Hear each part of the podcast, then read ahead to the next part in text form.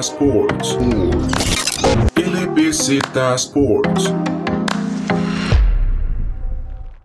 Muy buenas a todos y a todas.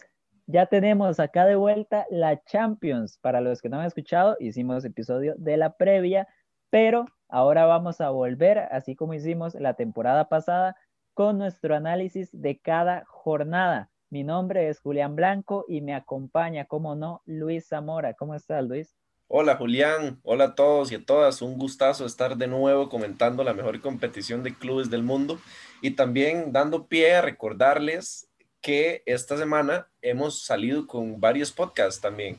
Julián, sacamos un podcast de otro invitado acerca de baloncesto con nuestro compañero David y David y Alejandro sacaron un podcast de NFL, el primer podcast de NFL que se hace en el canal. Entonces, creo que para recordarles, para que se pasen por la página, para que se pasen por las redes sociales, escuchen y se llenen del contenido que nosotros les ofrecemos. Ahora, si quiere, Julián, ya podemos pasar con lo que venimos a hacer, con lo que venimos a analizar. Claro, lo que venimos a hacer aquí es hablar de la jornada 1 de la Champions, grupo por grupo, partido a partido. Grupo A, el día miércoles, pues se jugó un partido más temprano que el otro, que fue el partido entre el Salzburg y el Lokomotiv Moscú. Terminó en empate a dos. Los goles del Salzburg los marcaron Soboslai y Junusovic, y por el Lokomotiv Eder y Lisakovic. ¿Qué nos puedes contar de ambos equipos y del partido, Luis? Es cierto que en el podcast anterior mencionábamos tal vez que uno era más fuerte que otro, que del Salzburg teníamos más expectativas y que el Lokomotiv respecto a lo que nos ofreció la temporada pasada quedaba debiendo un poco, pero este partido me da sensaciones distintas. Es un partidazo. Para mí, yo tuve el placer de tirármelo completo. Fue un muy buen partido de tú a tú, mucho ritmo, mucha velocidad, demasiada explosividad en los ataques de los dos equipos. Tal vez al inicio del segundo tiempo el Lokomotiv flaquea un poco porque el Salzburg va a buscar la victoria, pero ya después se, se comporta y se congela esa superioridad y se arma un partido muchísimo más vistoso y el Salzburg, bueno, no puede al final contener su ventaja, pero sí que nos deja un partido muy, muy bueno. De hecho, eh, recordando la temporada pasada, el Lokomotiv también había tenido un muy buen primer partido en la Champions anterior y ya después, conforme avanzó la temporada y la fase de grupos, fue que se fueron quedando atrás. Me parece que sí, tiene razón, el Lokomotiv tuvo muy buen partido, de hecho, inició bastante bien, empezó ganando con un gol de Eder, pero me parece que en sí el estilo de juego sigue, sigue yendo por lo mismo, ¿no? El, el mediocampo, Krikowiak con Kulikov, estuvieron bastante bien, un Miranchuk que siempre es peligroso en este equipo y, y bueno, les gusta ser ordenado, ¿no? Me parece que, que, les ayudó mucho el planteamiento de su entrenador, que es diferente respecto al de la temporada anterior, pero, pero sí, un equipo más, más sólido que, que se basa más en sus dos contenciones para, para poder armarse y un Salzburg que, como bien dices, después del medio tiempo logró adaptarse, logró mejorar y a partir de ahí, pues hacer un partido bastante competitivo. Ojo con Soboslai también, Luis. Pieza muy interesante, Soboslai y Patson Daka. Soboslai tuvo un partidazo, cada rato se mencionaba, cada rato se, se hacía presente en el partido. Y Daka es de mis favoritos, de hecho lo tengo en el fantasy. Daka tiene algo que creo que le aporta muchísimo a este equipo y respecto a su estilo de juego también, que es que Daka es demasiado rápido, pero no solo rápido, sino que ofrece muchísimas variantes ofensivas juega por la derecha, a veces por la izquierda. No es un delantero tan posicional, sino que es un delantero que puede adaptarse a cualquier lugar donde tenga que jugar y lo hace de buena manera. Y creo que con Soboslai al final no se logran adaptar o, o, entender tan bien en el campo y por eso es que tal vez el Salzburg no llega a ser tan explosivo o tal vez él no llega a marcar.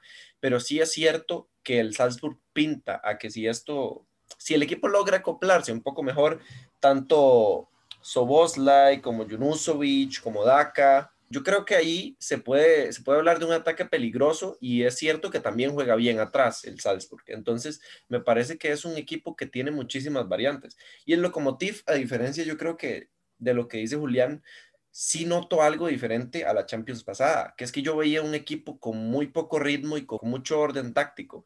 Esta temporada siento que es un equipo que igual tiene ese orden táctico, pero que le añade un poco más de velocidad al asunto. Como que ya se siente más cómodo en esta edición de la Champions y como que ya se suelta un poco más a jugar. Y pasamos al segundo partido del grupo A. A priori, el plato fuerte de esta primera, de esta primera jornada por, por el nombre, ¿verdad? Por la, por la, la estampa que traen los dos equipos que se enfrentaron. Y es que es el campeón de Europa, el Bayern Múnich, contra el Atlético de Madrid. Un partido que, como dije, era el plato fuerte, pero bueno, lo fue nada más por los equipos, porque el partido, eh, la verdad, y voy a decirlo de una vez, no me parece que el Bayern haya sido aplastante, o sea, fue aplastante en cuanto al resultado, en cuanto a, a marcar goles, pero no fue tan aplastante en cuanto a juego.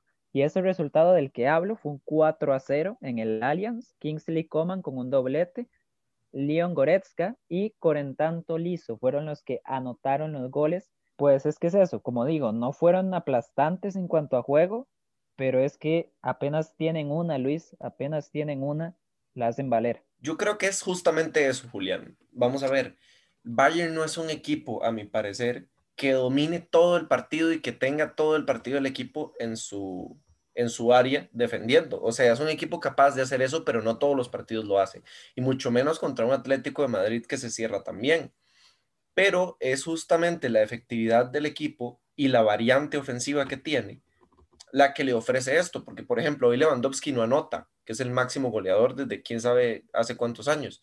Pero aparece Coman, aparece Goretzka, aparecen otros jugadores que normalmente no son los que le dan la victoria al Bayern, pero que siempre son recurrentes en el club cuando se ocupa de esto, cuando se necesita goles, asistencias o cuando simplemente se necesita desequilibrar una defensa. Y yo creo que esta es justamente la superioridad del Bayern, que a diferencia del Atlético, cada vez que llega, llega con peligro y cada vez que llega sabe qué hacer. Son muy determinantes. En cambio, el Atlético sabe muy bien qué hacer parado atrás, sabe muy bien qué hacer cuando tiene al equipo en su contra, pero no sabe muy bien qué hacer cuando llega el ataque. Pues bueno, Luis, antes de hablar un poco del, del Bayern, porque hay un par de puntos que me parecieron interesantes, eh, voy a hablar de, del fichaje de la temporada de este Atlético, al menos de esta primera mitad, y es Luis Suárez. Luis Suárez en España marca goles, va a seguir siendo importante, o sea, tiene que ser importante para los colchoneros, porque si no, pues ya sabemos que al Atlético le viene faltando un delantero de garantías desde que se fue Griezmann. Pero es que hay un problema. Suárez en Europa lleva también muchas temporadas que no rinde. Y el día de hoy, pues el Atlético tiene sus chances. O sea, Carrasco tuvo su chance, Joao Félix para mí jugó un buen partido. El problema es que Suárez resta más de lo que aporta ya en este, en este tipo de partidos porque se encuentra lento, se encuentra errático y es un delantero que básicamente pide que lo encuentren en el área y el Atlético tampoco es un equipo que pueda estar constantemente en el área porque primero está jugando contra el Bayern y segundo no es esa clase de equipo. Por ahí el Cholo tiene, ya está haciendo retoques. De hecho, en Liga ha jugado con un rombo en medio campo y demás que puede estar interesante. Pero de momento me parece que el 4-0 incluso puede que sea mucho castigo para el Atlético, pero sin duda todavía no están al nivel de, competirle al menos a este Bayern Múnich. Y para darte la palabra, Luis, y de una pasar también al grupo B, eh, los dos puntos interesantes del Bayern. Primero, que juega Lucas Hernández sobre Alfonso Davis. O sea, Davis no tenía ni lesión ni sanción, simplemente es una decisión técnica y Lucas se juega un partidazo. Y lo segundo, es lo bueno que es el Bayern para hacer cambios de juego. Tienen el balón en derecha, eh, Coman hace una carrera a la espalda, le tiran un pase largo y de repente está solo contra el marco. Y con lanzadores como Alaba o Kimmich es que resulta muy sencillo y también resulta muy letal. Y, para acotar a lo que menciona eh, Julián de Lucas Hernández, no es sorpresa. O sea, toda la temporada viene jugando él de titular, incluso con Francia también y lo viene haciendo perfecto. En un podcast mencionábamos, creo, que para mí Lucas Hernández es un muy buen jugador. Para mí incluso es, o sea, tenía que ser titular en el Atlético de Madrid. Sale y llega a no ser titular el Bayern. Y me pareció extraño. O sea, todos conocemos el nivel de Alphonse Davis, pero yo creo que al Bayern le, le es más necesario un lateral que le ofrezca algo más defensivo que algo más ofensivo, porque la ofensiva la tiene plagada de estrellas cambio, la defensa del Bayern puede flaquear en algún momento. Y creo que Lucas Hernández por eso es que está haciendo la partida y me parece excelente que tenga regularidad porque es muy buen jugador. Pero bueno, ya dejando atrás a Lucas Hernández, pasemos al grupo B, grupo del Shakhtar, Mönchengladbach, Inter y Real Madrid. Y los digo en ese orden porque así queda la tabla que se nos olvidó repasar en el grupo A. Entonces la repaso de una vez. Bayern queda líder con tres puntos, el único que ganó. Lokomotiv un punto y Salzburg un punto. Empataron entre ellos, pero Lokomotiv era visita, queda segundo lugar. Y Atlético de Madrid con cero puntos y menos cuatro en el último. El grupo de la sorpresa del día. El Shakhtar le gana en Madrid al Real Madrid 3-2, con un Madrid desdibujado totalmente en el primer tiempo y que en el segundo tiempo se repone, pero no le alcanza para empatar el partido y termina llevándose una, una derrota en su primer partido de Champions, que ya se le viene complicando muchísimo este tipo de partidos al Real Madrid, Julián. Se está haciendo costumbre y que no se nos haga costumbre ver a un Madrid perdiendo con equipos así. Como dices, 2-3 a favor del Shakhtar, goles de TT, un autogol de Barán, que hay que hablar de él, y el tercero de Solomón, y el Real Madrid en el segundo tiempo anotan Modric y Vinicius, pero igual no le termina alcanzando. Ahora vamos a hablar directamente del partido. Para los que no sepan, el Shakhtar llegaba con muchísimas bajas a este partido. O sea, tampoco piensen que este equipo del Shakhtar es la titular. Obviamente, pues muchos jugadores sí, por, lo ejemplo, Marcos Antonio, Marlos y demás, y son los titulares, pero no estaba Tyson, por poner un ejemplo, que es un jugador clave. Entonces, cuidado porque el Madrid pierde del local contra el que a priori podría parecer el equipo más accesible de todos. Y si ya llegara a perder la segunda jornada, se le puede poner un poco cuesta arriba al grupo. ¿Qué vimos del Shakhtar? Pues bueno, vimos, vimos al equipo que todos esperábamos. El típico equipo que en la parte de atrás son ucranianos, en la parte de adelante son brasileños y juegan como tal. En la parte de atrás son ordenados, no se complican, en la parte de adelante se mueven, hacen jugadas de lujo, les gusta lucirse, les gusta jugar rápido. Ese juego brasileño que tan bonito es, porque la verdad es que el Shakhtar es un equipo muy vistoso.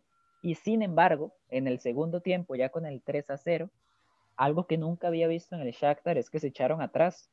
El Real Madrid metió a Benzema, ya después entró Vinicius, Asensio pasó a jugar más entre líneas y el Real mejoró mucho. Mejoró mucho me parece que por los cambios que hizo Zidane y al mismo tiempo por la disposición que tomó el Shakhtar.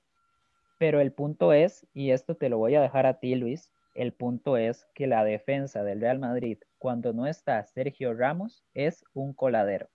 Eh, para mí el punto es otro, Julián, pero este es un punto muy importante. Para mí el punto es que hace Zidane dejando a Cross, a Benzema y a otras figuras como Vinicius en banca. O sea, ¿qué creyó Zidane que estaba jugando? Porque también, también, o sea, también porque el Shakhtar es semifinalista de Europa League y es un equipo que siempre está en Champions. Ahí, de hecho, yo también me sorprendió la alineación. Pero bueno, te, te dejo también. Zidane me parece que se equivoca, lee muy mal el partido, de hecho, porque creo que el Shakhtar, al presentar, como ya dijo Julián, defensas ucranianos y esta línea defensiva que es más europea, se le tiene que atacar velocidad, con más agilidad, con este tipo de cosas que a los defensas tan estáticos les suele pesar más marcar en contra. Y bueno, eh, sale con Jovic, no sé si tengo que explicar qué es la diferencia entre mm, salir con Jovic y no salir con Jovic, pero eh, bueno, lo dejo ahí. Además de eso, no sale Cross, que es un jugador que rompe las líneas de cualquier equipo. Sale Modric, que bueno, marca y hace un buen partido, pero no venía jugando tan bien. Y el Madrid, ya después de hacer los cambios, entra Benzema, entra Vinicius. Vinicius no dura ni un minuto ya nota. Vinicius venía jugando un montón en liga. O sea, venía anotando, venía siendo el, estandarte más importante del Madrid y lo sienta. O sea, vamos a ver, el Madrid viene de una muy mal temporada de Champions. O sea, quedó fuera muy temprano. En Liga quedó campeón, pero tiene una deuda que saldar en Champions League. En esas Champions, el partido en casa, a priori más fácil del grupo, lo tiene que salir a ganar y sale con un planteamiento que, perdón que lo diga así, es menospreciando al Shakhtar. Y bueno, se lleva la sorpresa y esperemos que aprenda eso. Ahora, pasando a la defensa, yo no sé qué le pasa a Barán cuando no tiene Sergio Ramos. parece como que sin Sergio Ramos no vive, porque tenemos esa idea de que Barán es un central buenísimo, súper rápido, súper ágil, con un muy buen juego de pies, que marca perfecto, que se para perfecto, que no hay ninguna debilidad a la que se le pueda apelar, pero cuando se va a Sergio Ramos parece que sea un defensa de la Liga Tica. O sea, no es Rafael Barán, es, es otra persona totalmente. Un día estos también veía estadísticas de Marcelo. Cuando Marcelo juega, el Madrid pierde. Y bueno, él fue capitán. Yo creo que por eso caen tres.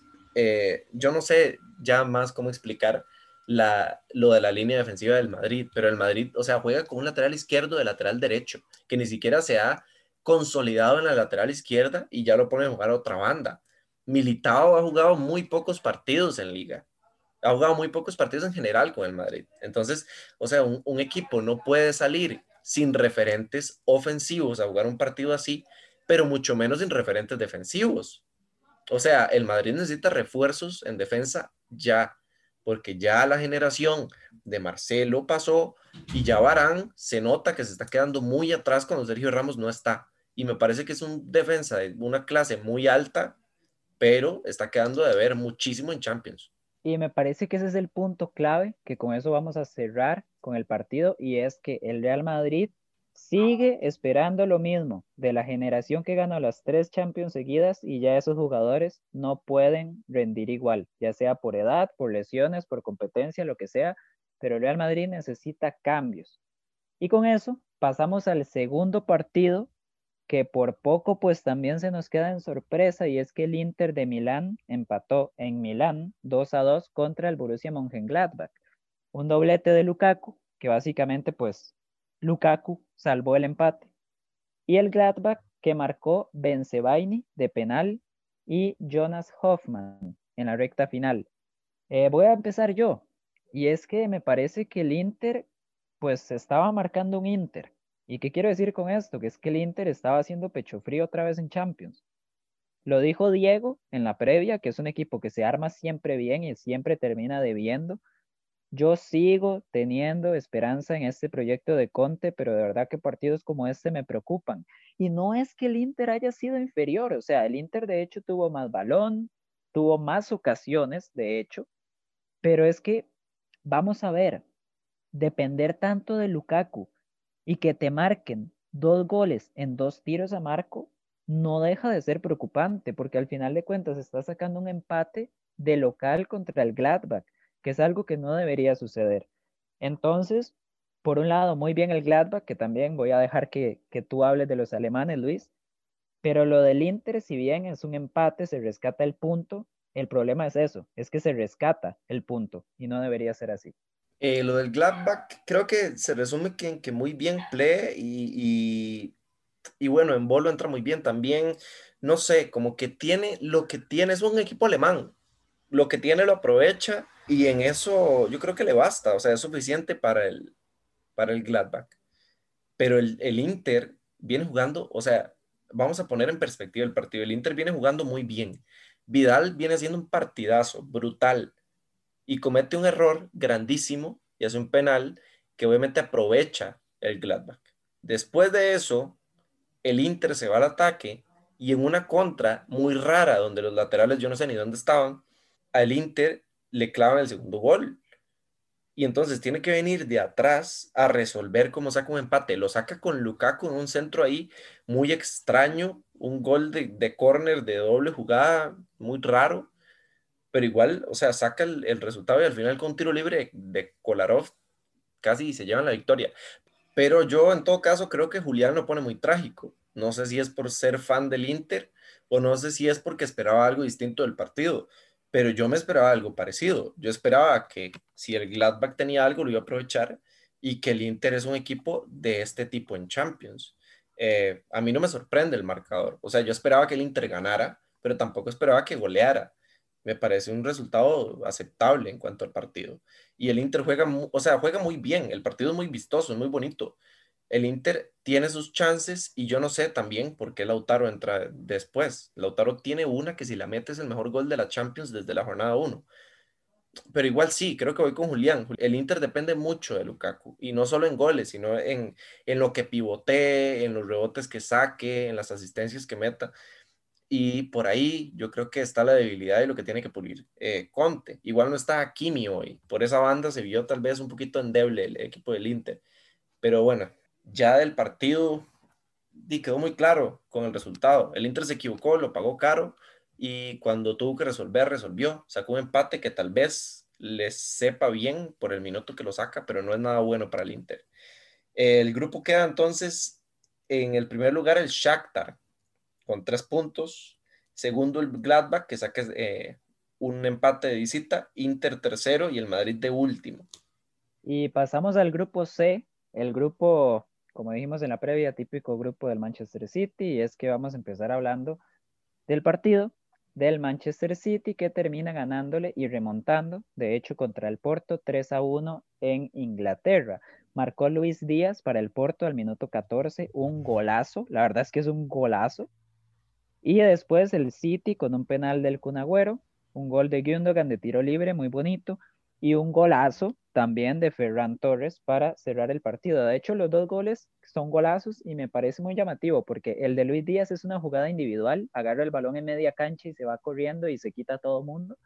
Y el de Ferran Torres más bien es una jugada que si no me equivoco el City hace 15, 14 pases seguidos hasta meterse al área rival y marcar el gol. Entonces, pues bueno, vamos a empezar igual, un partido muy táctico, la verdad. Yo, yo dije que no esperaba mucho del Porto y la verdad me parece que al menos en cuanto al planteamiento y la solidez que mostró, eh, me gustó, me gustó el Porto, compitió muy bien, por bastantes momentos pues tapó las armas que tiene el City, pero el problema es que las armas que tiene el City son demasiadas y al final Guardiola ajusta y terminan sacando la ventaja. Es, es muy bueno el planteamiento de Conceizao con el Porto, Mateus Uribe, de hecho me gustó mucho, marcó muy bien, pero di no, o sea, al final de cuentas el talento que tiene el City es demasiado y jugadas como la de Gundogan, que es directamente un gol de tiro libre, terminan marcando la diferencia. Eh, voy mucho con eso. Es un partido del Porto contra equipos grandes en Champions.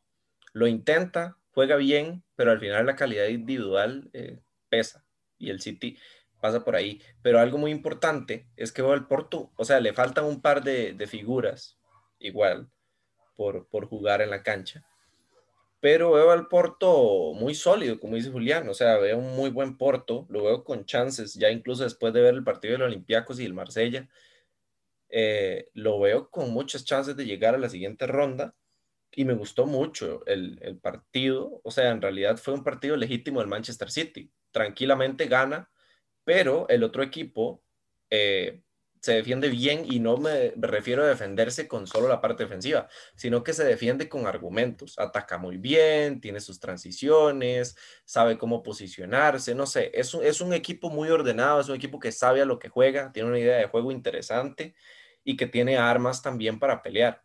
Eh, yo creo que es, simplemente eso, el City ganó porque a priori mejor equipo y el Porto perdió porque no le alcanzó para pelearle al City, pero buenas sensaciones deja el Porto y el City, bueno, cumple. Pasemos al segundo partido, el Olympiacos y el Marsella. Yo esperaba un partido un poquito más entretenido, la verdad. Eh, no sé cómo lo verá Julián, pero yo esperaba que estos dos fueran a matarse porque, bueno, son a priori los dos equipos con menos chances de clasificar. Y bueno, eh, me quedaron un poco a deber. A mí me parece que es el partido más aburrido de esta primera jornada. Eh, pero hay un detalle, yo sí me lo esperaba. Ese es el detalle. ¿Por qué? Porque así juega el Olympique de Marsella. Y es, es difícil, o sea, uno no se imagina que un equipo con Payet, con Zoban, con Benedetto y demás jugadores, uno no piensa que un equipo con, con ese ataque vaya a jugar así, pero ese es el punto. El Marsella con André Villas-Boas es un equipo muy conservador, o sea, le gusta quedarse atrás, eh, que el partido tenga un ritmo lento, que no pase nada. O sea, si no pasa nada, el Marsella está feliz. Y eso es algo que yo ya sabía y por eso me esperaba este tipo de partido. Al final de cuentas, el Olympiacos al 91 es que logra sacar ese gol con Hassan. Pero bueno, me parece que la victoria del Olympiacos es muy merecida. De hecho, el Olympiacos es mi apuesta por este grupo. Para mí clasifican el City y el Olympiacos, más allá de que es cierto, el Porto hizo un buen partido. Pero al final Valbuena termina teniendo un buen partido. En Vila también tiene un buen partido con tensión del Olympiacos. Y, y al final es que es esto, o sea, es un partido muy, muy, muy de ritmo lento. O sea, es un partido difícil de ver, difícil de jugar, supongo yo incluso, porque el Olympiacos tampoco es un, e, es un equipo que tenga esta estrella que te va, se te va a meter entre cuatro y te va a abrir el partido, sino que el Olympiacos pues tiene que insistir, insistir, insistir hasta que en el tiempo de reposición es que logra sacar la ventaja. Y me parece que, di, más que eso, tampoco hay mucho que decir. No sé si tú vas a decir algo más, Luis, pero es me parece que en, eso se resume, la verdad. Es que es el grupo del City. Es el City ganándole a uno que le puede dar cierta pelea y otros dos que le van a estorbar a, a los otros dos equipos ahí nada más para, para dar un poco de, de sazón al grupo, pero o sea, sin menospreciar al Olympiacos y al Marsella, o al Porto y al Marsella, o a los tres, eh, hay mucha distancia entre todos con el City. Entonces sí, o sea, creo que es cierto. Eh, tal vez Julián se lo esperaba, yo no. Yo, eh, la verdad es que no vengo siguiendo muchísimo al Marsella y el Olympiacos. Si sé cómo juega, si sé más o menos cómo, qué idea tiene, pero no esperaba que se viera tan, tan mal en casa contra un equipo como el Marsella. De hecho, lo intenta mucho el Olympiacos. Le anulan un gol, pero no sé. Eh, bueno, me esperaba un poco más. Esperemos que el nivel de los equipos mejore. No por, porque esté muy mal, porque sea, el partido no es que no es vistoso porque los equipos jueguen mal, es porque el partido es sucio, el partido no es un partido agradable a la vista. Pero esperemos que esto le ayude a los dos a mantener su idea de juego y que con esa idea de juego, bueno, se basen para clasificar. La tabla queda con el City de líder eh, con tres puntos, Olympiacos también con tres puntos, Marsella tercer lugar por diferencia de goles y el Porto último. Una, una tabla de posiciones que, que, tampoco debería llamar mucho la atención, ¿no? Se sabe que el City pues probablemente se quede ahí todo lo que queda y que los otros tres van a estar ahí cambiando y, y peleándoselo un poco más. Pasemos al grupo D, que es a priori uno de los equipos más agradables para la vista, o sea, pasamos de un extremo a otro. Empecemos con el partido tal vez menos llamativo, que sería ese Midtjylland-Atalanta, un Midtjylland que estaba debutando en Champions League y el Atalanta se encargó de recibirlo de la mejor manera posible, con cuatro golcitos, uno de Dubán Zapata, otro del Papu, otro de Muriel y otro del recién llegado Miranchuk. Eh, me parece que para un equipo como el Atalanta, pues el Midtjylland es, es un paseíto, Luis. No sé qué opinas tú. Sí, pero, o sea, no quiero desmeritar tanto al Midtjylland, o sea, por algo llega a Champions, pero siento que la primera prueba para un equipo de Champions debería ser un poquito más suave, no sé, porque este Atalanta es otro nivel en ataque. Eh, en realidad, hace muchísimo año, Duban Zapata está en un nivel extraordinario, el Papu Gómez en todas también. Y, creo que, bueno, la sensación que tuve yo, el Atalanta jugó con tres atrás y el portero y el resto estaban libres arriba. Eh, a veces los centrales subían. De hecho, el central eh, termina con asistencia y todo. Sí, Romero, ajá. Y, eh, o sea, es un reflejo del partido. el Midtjylland no sé a qué trató de jugar, si trató de echarse atrás, si trató de ir a atacar, porque realmente no le salió nada. Pero es que el Atalanta le pasó por encima eh, el ataque, yo no sé, es que tienen tan pulido el ataque. Sacan al Papu y meten a Ilicic y después entra también, y después entra Pasalic. Entonces ya son jugadores que son titulares en otros momentos y o sea, son muchas variantes ofensivas del Atalanta. Yo creo que, que ya, como decía Julián en el podcast anterior, ya dejaron de ser sorpresa. Ya son un equipo consolidado, ya son un equipo a tomar en cuenta para esas rondas definitorias de Champions. Y un Midtjylland que eh, dijimos en la previa que del Midtjylland y el Ferencváros pues sabíamos muy poco. Sepan aquí los oyentes que, que, Luis y yo nos estamos esforzando. Ya hemos estado analizando un poco al Midtjylland. Eh, seguimos este partido, por ahí Cayuste y Dreyer fueron interesantes, al menos a mí me llamaron un poco la atención. Así que vamos a seguir informándonos sobre este Midtjylland para poder darnos una mejor idea de cómo, de cómo les gusta jugar ahí en Dinamarca. Y pasamos al segundo partido, que fue un verdadero placer para los ojos volver a ver al Ajax jugar como lo hizo. Y que aún así un partido de tanto ida y vuelta apenas terminó 1 a 0 a favor del Liverpool. por un autogol de Tagliafico. Luis, tú eres red. Eh, quiero que me hables tú del partido. Aquí te voy a dar vía libre para que hables de ambos equipos. Y sobre todo quiero que me hables de ese Fabiño central que me pareció fantástico. Antes estaba viendo una estadística, empezando por ahí. Fabiño ha jugado cuatro partidos de central en el Liverpool. Cero goles recibidos para Liverpool con Fabiño de central. Es brutal como central. Y como mediocampista también es brutal. E, es brutal Fabiño en general. Es que es increíble. Corre increíble. Marca increíble. Anticipa increíble. Yo no sé cuántas jugadas vi hoy en las que Fabiño cortó todo lo que el Ajax producía es increíble. O sea, Fabiño es para que para ser consolidado top 5 de mejores centrales del mundo y no es central. E, es brutal. Y no lo digo por ser hincha de Liverpool. O sea, yo creo que Julián lo, nota. Hoy como se para Fabiño, lo hace posicionarse como uno de los mejores centrales del mundo y no juega ahí. Pero bueno, ya pasando de Fabiño, hablemos del partidazo que se jala el Ajax. Para mí que fue el mejor equipo del partido el Ajax intenta, intenta, intenta, pero tiene muy mala suerte. Esa jugada que saca Fabiño en la línea, un par de postes, también tiene un par de mano a mano con Adrián, que Adrián resuelve bien, milagrosamente, dicen por ahí. Pero sí, o sea, el Ajax es un equipo muy incisivo al ataque, que creo que tiene muchas variantes. Ahora sí, eh, Neres, que se recupera, vuelve a aparecer, Promes juega de cambio hoy. Y también eh, Tadic, que Tadic es aquel 9 que se parece a Firmino, que no es un 9 tan de área, que es un 9 más libre, que ayuda a crear y demás, pero hoy tuvo un muy buen partido. El Ajax se para muy bien. O sea, la disposición del partido me hace recordar al Ajax en sus tiempos de hace dos años, que el Ajax con un ritmo increíble, aquel Ajax que, proponía muchísimo ataque, pero es que tampoco hay que desviarnos, no porque el Ajax no clasificara eh, la temporada pasada a octavos de final, quiere decir que el Ajax no jugó igual, porque el Ajax jugó igual, proponía igual, Sijic estaba en ese momento creando muchísimo juego con Tadic y demás, no se les dio la clasificación contra el Valencia en casa, pero no es que el, Ajax renunció a ese juego, o sea, sigue estando y sigue en el ADN y creo que lo hace muy bien y creo que no tiene que escaparse de ahí y juega muy bonito y antes Julián me decía, qué, dicha para el fútbol que el Ajax esté bien, sí, es cierto, eh, el Ajax es multiproductora de, estrellas y, y está perfecto que lo hagan así. El Liverpool, por otro lado, muy, muy diezmado, o sea, cuesta ver el equipo titular del Liverpool y entender que está diezmado pero es que Van Dyke no está, pero es que no está Thiago, pero es que Henderson no entró de titular. Eh, Allison, o sea, yo no sé si la gente externa al Liverpool logra comprender lo que es Allison para el equipo. O sea, hoy Adrián, si salió 10 veces, las 10 veces salió mal. Es increíble la inseguridad que transmite. O sea, el Liverpool estaba diezmado totalmente y juega muy bien. Me gustó mucho ver un Liverpool más de toque.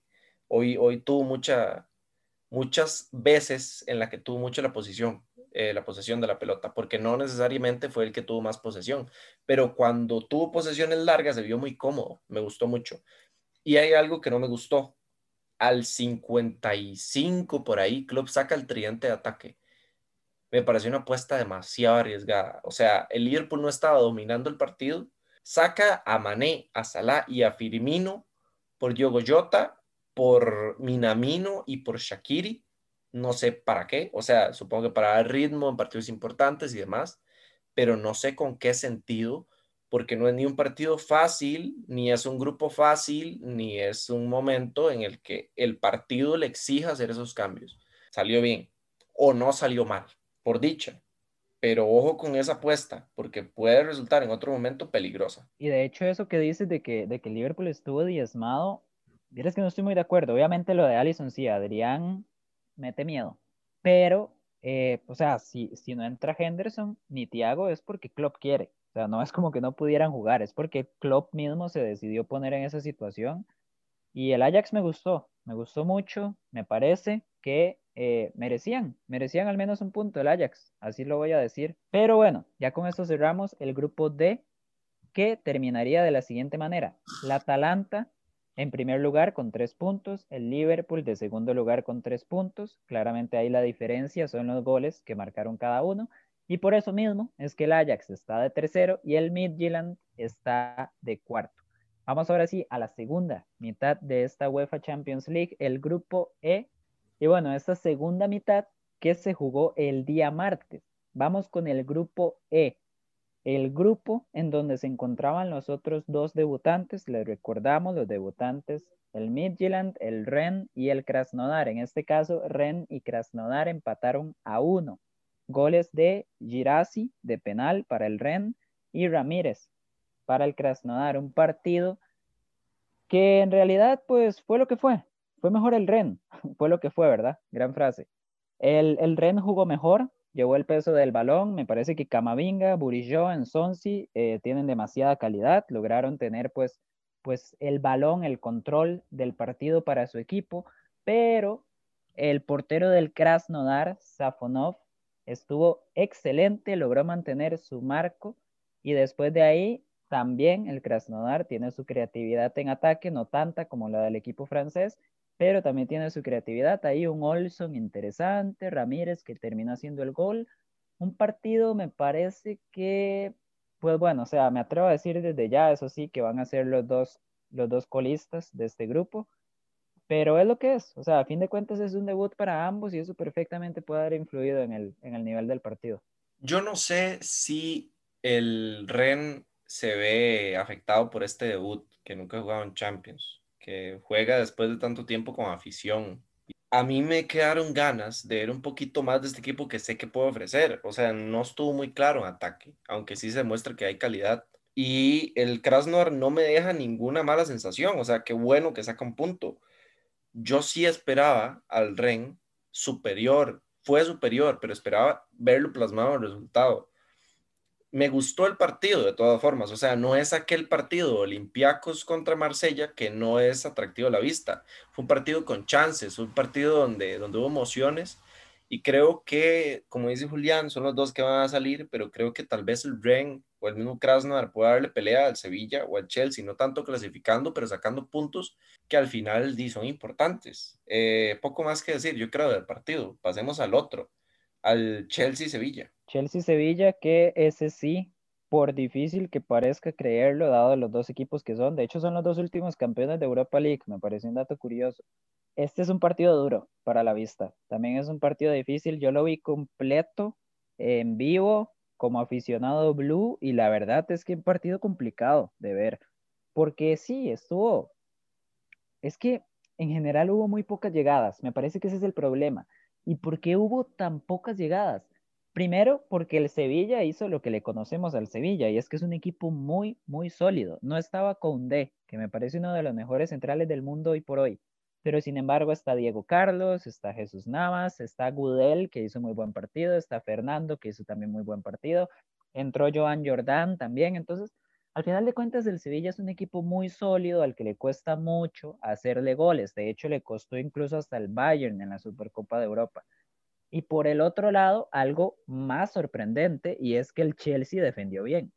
Thiago Silva estuvo sólido, Rhys James impresionantemente contra Lucas Ocampo supo defender, Ben Chilwell, que es como el único que, es consistente en este sentido, y un Mendy que eh, debutó en Champions como portero titular y la verdad tuvo unas atajadas bastante buenas. Entonces, a lo que voy es a esto, un partido con dos equipos de muchísima calidad el Sevilla hizo lo que se esperaba y el Chelsea hizo lo que no se esperaba, que es que no atacó bien, pero sí defendió bien. Yo tengo una pregunta para Julián.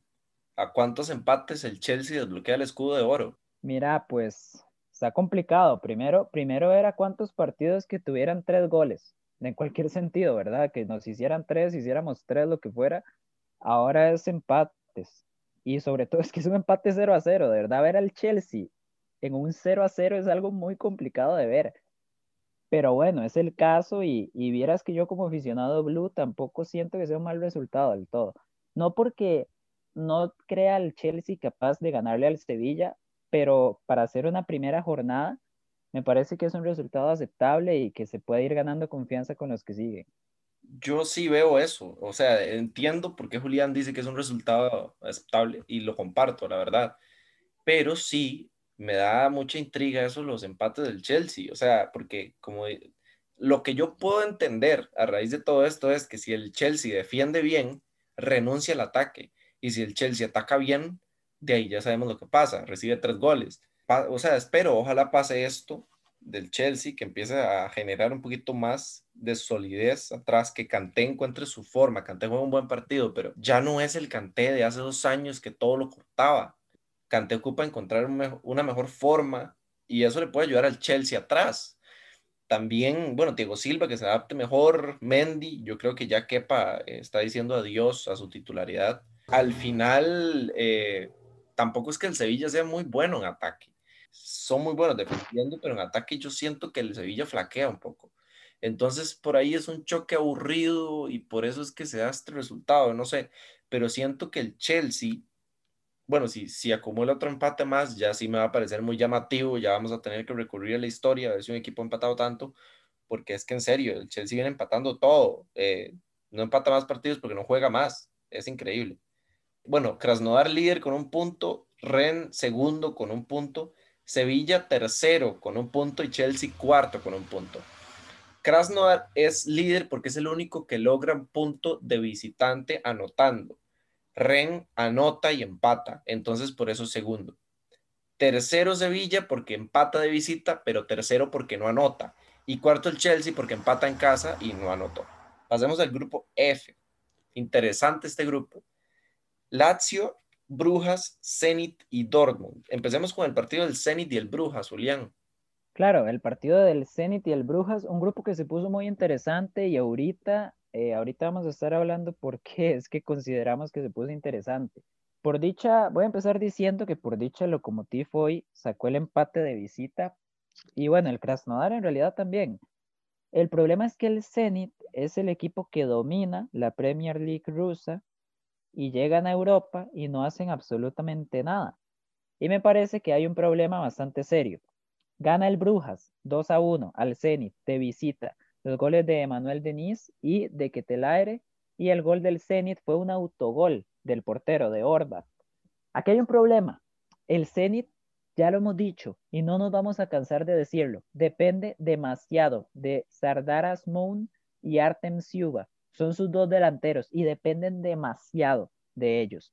Si Siuba no está cómodo, el Zenit no funciona. Si Asmou no tiene espacio para correr, el Zenit no funciona.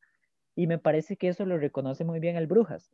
Tienen un mejor plan de partido, están más ordenados, saben mejor lo que quieren hacer y tienen a Hans Vanaken y a Ruth Bormer, que para los que no los conozcan son los mejores jugadores de este Brujas, son los que se encargan de llevar el peso de la creatividad y la circulación.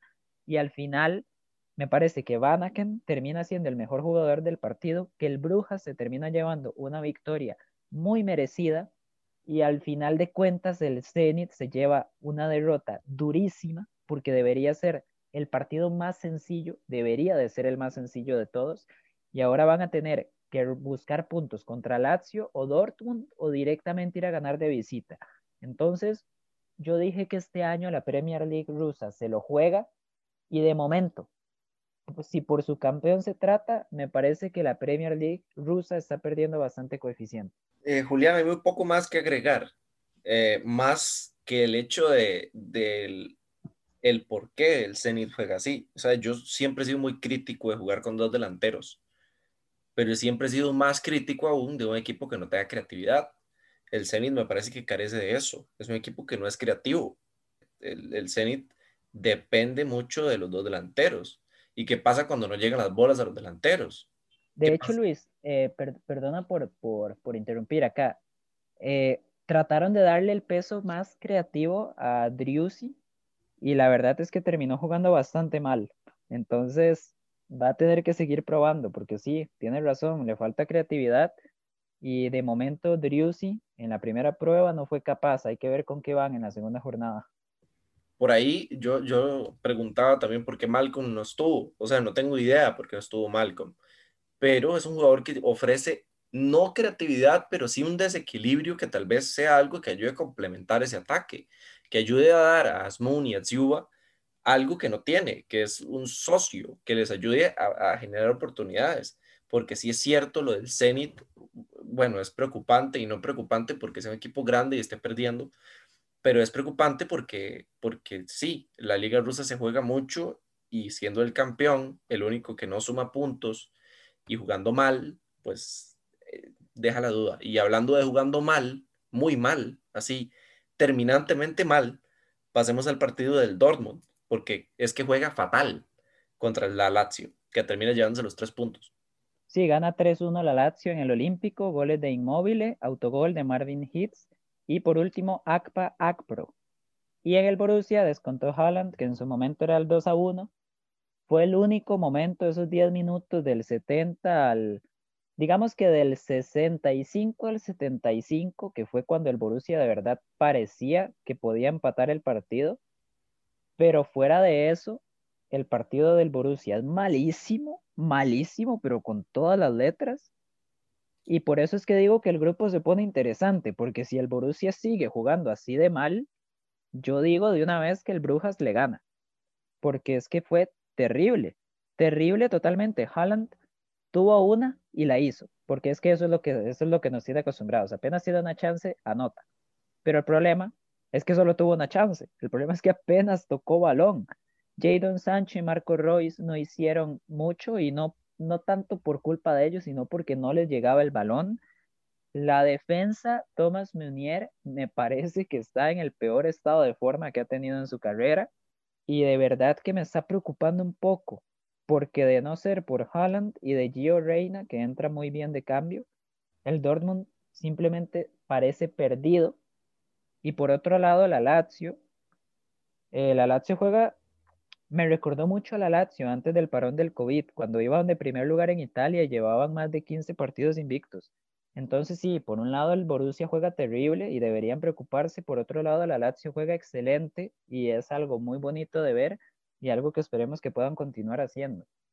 Con Lazio creo, Julián, que yo lo comenté muy bien en la previa a la Champions. Es un equipo que tiene muchas figuras o varias figuras pero más allá de eso, es un equipo que cuenta con demasiada unidad de grupo, y no hablo del camerino y que se lleven bien ni nada de eso, sino que es un equipo que está muy bien complementado en todas sus líneas. Lazio, o sea, atrás se para muy bien, en medio campo tiene figuras tanto ofensivas como defensivas, y en ataque creo que tiene la combinación perfecta entre eficacia y velocidad, que es creo que lo que un equipo necesita. Tampoco hay que echarle tantas flores a la Lazio, o sea, juega un partidazo y todo, pero hay que plantarnos a, hablar del Dortmund, que o sea, es el equipo que llega a priori con, o sea, con las chances de ser líder de grupo y, y, a imponer condiciones, o sea, lo hace terrible. Yo quiero pararme a pensar, digamos, ¿cuántas opciones ofensivas tiene el Dortmund? Tiene a Brandt, a Hazard, a Royce, a Reina, a Sancho, a Holland, y no sé si me queda alguno, pero o sea, todos esos son nombres de peso. ¿Y quién genera ahí? Porque están Witzel, Delaney, Emre Chan, hay mucho alrededor de esa ofensiva del, del Dortmund como para que le cueste tanto generar peligro. O sea, atrás no se para tan mal, o sea, juega mal, sí, pero recurrentemente no se para tan mal. Lo que sí preocupa es, ver ese estado adelante y no solo adelante eh, como delantera, sino sobre la defensa y sobre la creatividad. Creo que el Dortmund está dejando mucho de ver y si no es Holland, eh, ya no estamos viendo ese Sancho que generaba y generaba y generaba, aunque hace un buen partido, pero ya no estamos viendo también ese Royce, Reina entra y asiste eh, y parece que es lo único, parece que se limita a eso el Dortmund. Entonces me preocupa. Y cerramos el grupo F con esto.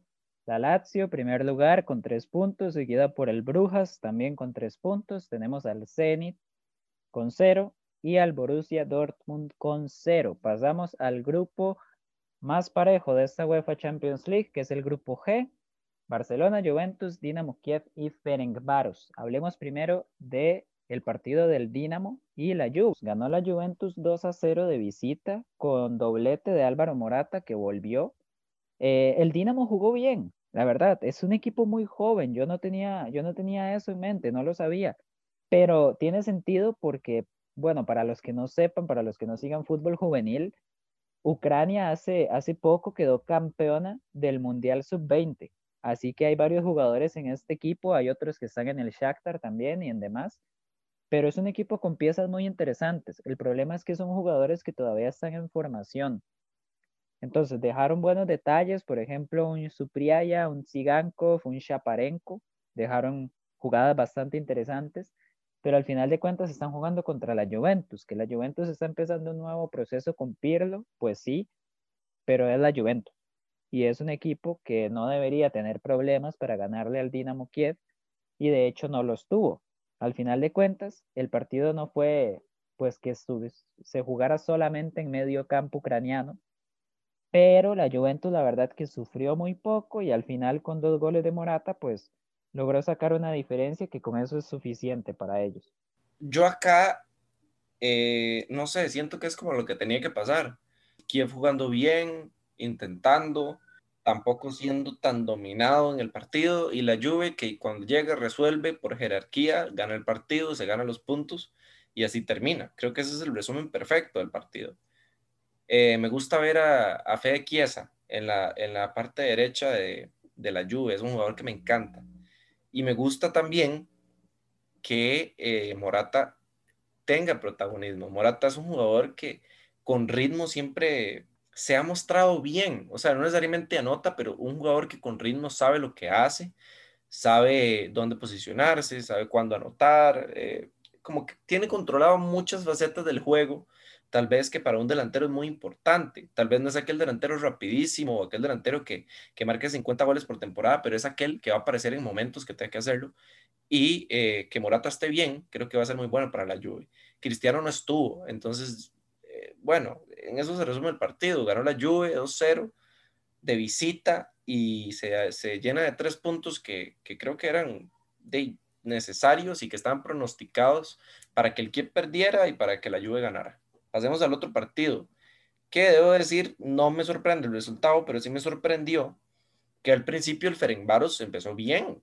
El Ferencváros tuvo una o dos ocasiones donde el Barça sufrió, ya después le pasó por encima totalmente el, el Barça, que tuvo un partido perfecto en ofensiva, o sea, no hay un jugador arriba del Barça que jugara mal. Hasta los canteranos que jugaron, o sea, lo hicieron perfecto. Y el Ferencváros, que sí, eh, bueno, es el Ferencváros, y bueno, pero sí era importante destacar esto de que, de que empiezan y cuando empiezan eh, en la Champions lo hicieron bien, los primeros minutos. De hecho, parte de, de, eso que hemos, estado, que hemos estado investigando sobre el Ferencváros es que es un equipo al que le gusta mucho tener el balón en la liga húngara, les gusta ser dominantes, jugar bonito, es un equipo interesante en realidad, bastante interesante.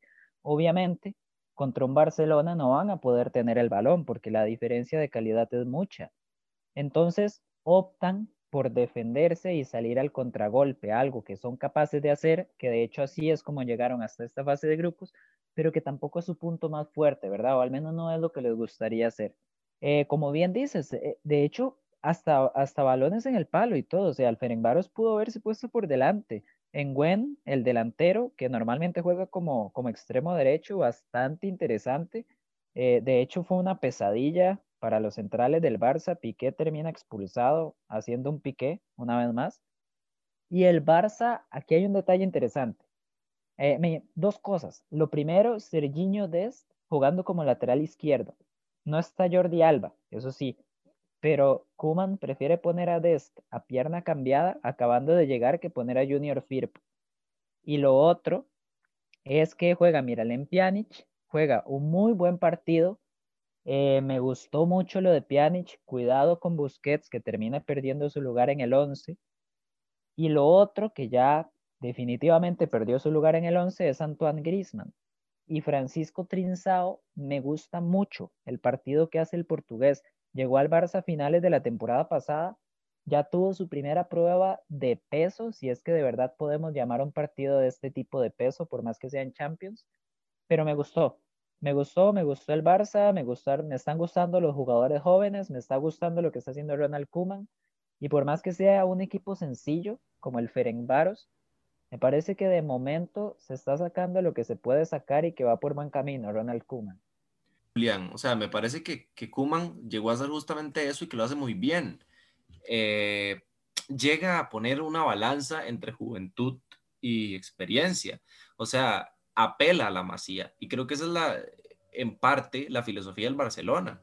Que los jugadores normalmente, que llegan a ser estrellas del Barcelona, se acoplan bien con esos jóvenes que surgen de ahí. Y bueno, eh, creo que lo dan su Fati en relación con Messi, con Cutiño, se entiende muy bien adelante. Eh, también por ahí Pjanic con Frankie de Jong se ve muy bien. Pjanic le da una dinámica al partido que Busquets tal vez no se la da. Busquets es un jugador que juega muy parado, o sea, que tiene mucho recorrido, sí, pero es un jugador que tal vez es más correcto que, que arriesgado a hacer otras cosas. En cambio, Pjanic es un jugador que se arriesga, se arriesga a tirar transiciones largas, a hacer pases muchísimo más complicados de lo que normalmente nos tienen acostumbrados Busquets y se asocia bien con Frenkie, o sea, los, dos como que mixtean la media cancha y como que a la hora de defender, tal vez no, los dos no son muy fuertes individualmente, pero juntos sí, sí son capaces de contraer una media cancha y a la hora de la creatividad ni se diga. Y atrás, bueno, Piqué, eh, vamos a dejarlo aparte, pero creo que, que es incluso con Dest de lateral izquierdo, obviamente es el Ferencváros, pero eh, el Barça se, se, para bien, relativamente bien. Y, y bueno, es algo para, para, mencionar y que quede ahí, creo, nada más. El Barça me gustó mucho. O sea, viene, yo lo dije en el podcast pasado también, ya he dicho que he dicho algo en el podcast pasado como 25 veces, pero no importa. Eh, Cutiño, Fati, Messi juegan perfecto. O sea, es que no hay otra palabra para definirlo. Juegan genial. O sea, ya saben los movimientos que hacen cada quien, todos están en forma, eh, todos asisten, ninguno es un buchón, ninguno es un jugador que le guste acabar el mismo la jugada. Todos se, se preocupan a priori por el bienestar de, del equipo en general. Entonces, eh, se acopla muy bien el Barcelona, no hay que echarle tantas flores, es el Ferencváros, es la primera jornada de Champions, no son partidos importantes, pero de que lo hace bien, lo viene haciendo bien. Y bueno, la tabla queda como es de esperarse, Barcelona líder con tres puntos, Juventus segundo con tres puntos, Dinamo de Kiev tercero con cero y cuarto el Ferencváros también con cero. Grupo H, Julián, eh, un grupo que la verdad a mí me deja solo una sorpresa, pero que viendo el partido no me parece tanta sorpresa. Y viendo el papel y el cartel de los equipos tampoco. Leipzig, Manchester United, PSG, Istanbul. El Leipzig, empezamos en el primer partido. Eh, creo que es la tónica del partido de la Juventus y es la tónica de otros partidos similares a estos. Eh, tiene que ganar en casa, lo consigue, eh, juega bien. Angeliño tuvo un partidazo con dos goles. Eh, medio campo también, correcto. Y creo que nada más. O sea, eh, es el, Leipzig de Nagelsmann que nos tiene acostumbrados, pero que cumple. Y, y, bueno, el partido que tiene que ganar en el grupo lo hace y nada más que agregar. Vieras que, y bueno, si quieres, si quieres yo, yo termino de hablar de este partido, pasamos de una vez al otro, pero eh, voy a decir y voy a explicar también por qué no estoy de acuerdo. Me parece que este partido a Leipzig le costó y le costó más de lo que le hubiera gustado a Nagelsmann. No porque el Istanbul haya tenido las chances estas que la pegó en el palo y se la sacaron en la línea y demás, porque Leipzig a fin de cuentas Angeliño hace dos goles, uno al 16 y el otro al 20, y ya con eso a los 20 minutos el Leipzig tiene una ventaja bastante aceptable. El punto es que no controló. El Istanbul tuvo más posesión, tuvo mejor promedio de pases, tuvo más pases. Y yo sé que la estadística no lo es todo en el fútbol, para nada. Pero por sensaciones, yo en ningún momento del partido sentí al Istanbul inferior. Y me sorprendió muchísimo, porque los equipos turcos normalmente, o bueno, estas últimas temporadas vienen a participar, o son esos equipos que, que simple y sencillamente luchan ahí por ver si se meten a Europa League y ni siquiera eso venían consiguiendo. Y este Istanbul me parece diferente. Llegaron a jugarle de tú a tú al Leipzig, obligaron a Nagelsmann a cambiar el sistema, cambiar la alineación y al final terminaron siendo muy incómodos, muy, muy, muy incómodos. Me parece muy llamativo este equipo. Llegaron a cuartos la temporada pasada de Europa League y yo quiero seguir viéndolo sin duda. Este es mi grupo favorito pero era mi grupo favorito por el París, el Manchester y el Leipzig, y ahora lo es por el París, el Manchester, el Leipzig y el Istanbul, por los cuatro. Me parece un partido muy competitivo. Si el Leipzig no logra sacar esas ventajas en los primeros 20 minutos, cuidado que se les podría haber complicado más. Y, de verdad, eh, no considero que haya sido un partido de trámite. Yo, Julián, eh, bueno, para corregir, yo no quería expresar que era un partido de trámite. Lo que sí quería decir era que cumple, o sea, con lo, con lo estipulado en la ley de la Champions para un equipo como el Leipzig, enfrentando a equipo turco, porque por más allá de cómo juegue, o sea, gana y no juega mal el Leipzig tampoco.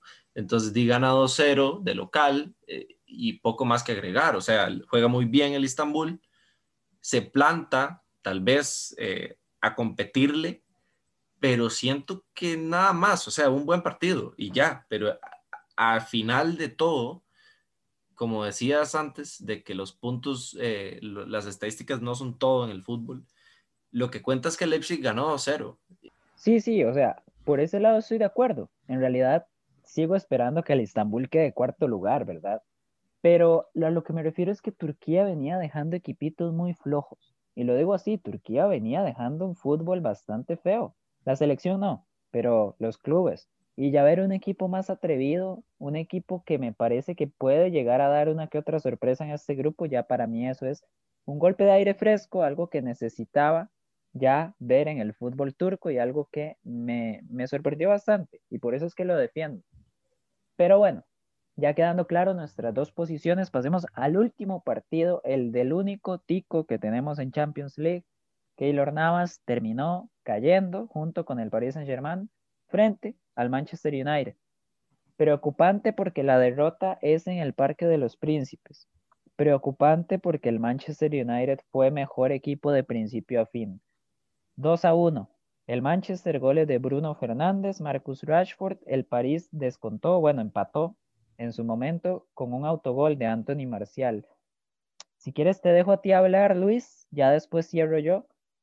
Pero yo, antes de que hable, simplemente digo que cuidado porque similar a como el Real perdió de local, el París perdió de local contra el Manchester, tiene al Leipzig ahí a la par y esto se le puede terminar poniendo muy difícil. Yo creo que la diferencia, Julián, es que el Leipzig, eh, perdón, el París pierde en casa contra un equipo con jerarquía, contra un equipo histórico. El Real Madrid sufre 3-0 en un primer tiempo contra un equipo vamos a decir, sin historia europea. Y queda muy mal parado después de eso. Pero, pero, sí es cierto. O sea, ojo con el PSG, que no está en un grupo que mañana le gana al Ferencváros y que el otro día le gana al Kiev y ya se mete en, de lleno en la, en la pelea. Pero también vamos a recordar, o sea, el PSG juega contra el Liverpool hace dos años en fase de grupos y el Liverpool le gana en casa y ya después tenía que jugar contra el Napoli y demás. Entonces es un grupo que se me antoja parecido. El, el PSG pierde contra ese equipo de jerarquía en el grupo. Y ahora tiene que jugar contra Leipzig, que es un equipo que ya le costó y que ya jugaron en Champions y todo lo demás. Pero igual creo que tampoco es tan catastrófico. O sea, sí es cierto, el París no genera muchísimo el United es dominante y para que el United sea dominante en un partido en estos tiempos, bueno, eh, cuesta, cuesta verlo, pero yo no lo veo tan dominante. Ese fue un partido para mí donde la posesión estuvo en el aire. El United sí es cierto que controló muchísimo el juego sin balón, más que todo atrás, pero adelante yo no veo nada claro en ninguno de los dos equipos. O sea, Tuansebe, creo que es que se llama el central del United Correcto, la, sí, Axel Tuansebe. Se echa la bolsa Mbappé. O sea, sin desmeritar a Tuansebe.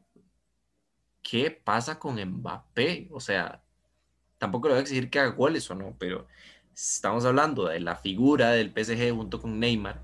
Y estamos hablando de Neymar también, que no apareció. Pero ¿qué pasa en un equipo donde tiene la estrella mundial del fútbol? Porque es así. O sea, el, el jugador joven más importante del mundo cuando otro jugador que ha jugado muy pocos minutos en su carrera se lo echa a la bolsa. No estamos hablando de Mukiele en la temporada pasada, estamos hablando de un jugador que juega muchísimo menos. Y, bueno, creo que en eso se resume el ataque del París. Pero por el otro lado, el United no es superior ofensivamente. O sea, Marshall y Rashford parece que nunca hayan jugado juntos. O sea, no se dan un pase bueno adelante. Bruno Fernández, cuando tenía la pelota, se la ponía alguno de los dos y después uno de los dos veía ver qué hacía, porque si, se, si se juntaban los dos parecía que fueran jugadores de dos equipos distintos que nunca hubieran jugado en el mismo equipo, porque era un, no sé, no sé cómo explicarlo bien, pero es que no se entendían del todo. Hubo un par de jugadas que tuvieron solos ellos dos contra, en uno contra uno, dos contra uno, dos contra dos, y que no, no lograban ni siquiera darse el pase bueno. Navas y De tienen un partidazo, pero es gracias yo creo que a esto. O sea, no hubo una chance peligrosísima que uno diga, sí, qué peligroso. Me acuerdo una de Mbappé que la pega de fuera del área y deja ese un paradón, pero del, del, o sea, del United no me acuerdo nada. Las dos que tuvo las metió. Rashford sacó magia ahí de ese tiro porque la verdad es que tampoco tenía el mejor perfil del mundo, pero creo que es un partido que me deja debiendo, porque si bien es cierto, son dos muy buenos equipos que no se van a entregar así de fácil, siento que en ataque no estuvieron bien. Por más que gane el United, por más que domine el partido, es cierto, las variantes las supo hacer Solskjaer muy bien, leyó el partido perfecto. Pero ahí la dejo, Julián. No sé qué, no sé qué opina usted. Eh, a mí difiere un poco y al mismo tiempo no. Y yo creo que por eso es el grupo que más me gusta. Me parece que es el que más da para hablar por lo parejos que están los equipos. Sí, de hecho iba a empezar por lo último que tú dijiste y es que me parece que Solskjaer lee el partido perfectamente, le gana totalmente en cuanto a lo táctico a Thomas Tuchel, porque eh, al final tiene una presión, una presión alta que me pareció perfecta, porque esa presión alta que hace el Manchester United es lo que es lo que causa que Mbappé aparezca tan poco, que Di María aparezca tan poco, porque no está Berratti y el París necesita a Berratti para poder salir jugando. Y el otro jugador que necesita el París es Neymar. Neymar empezó muy bien el partido.